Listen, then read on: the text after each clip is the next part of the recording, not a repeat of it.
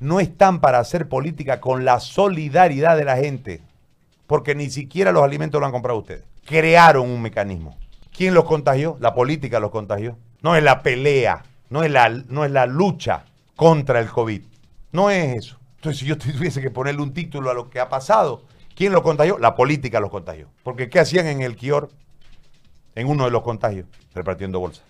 La cruda realidad es que estamos 52 días sin producir un peso, estamos yesca, nos vamos a contagiar, no saben qué van a hacer, las autoridades no saben para dónde prender, y encontramos a través de algunos profesionales dedicados y preocupados por el afán de sanar algunas alternativas y las prohíben. Y ahora le suman algo. El que diga lo contrario va preso. Si eso no es una dictadura, entonces díganme qué más es.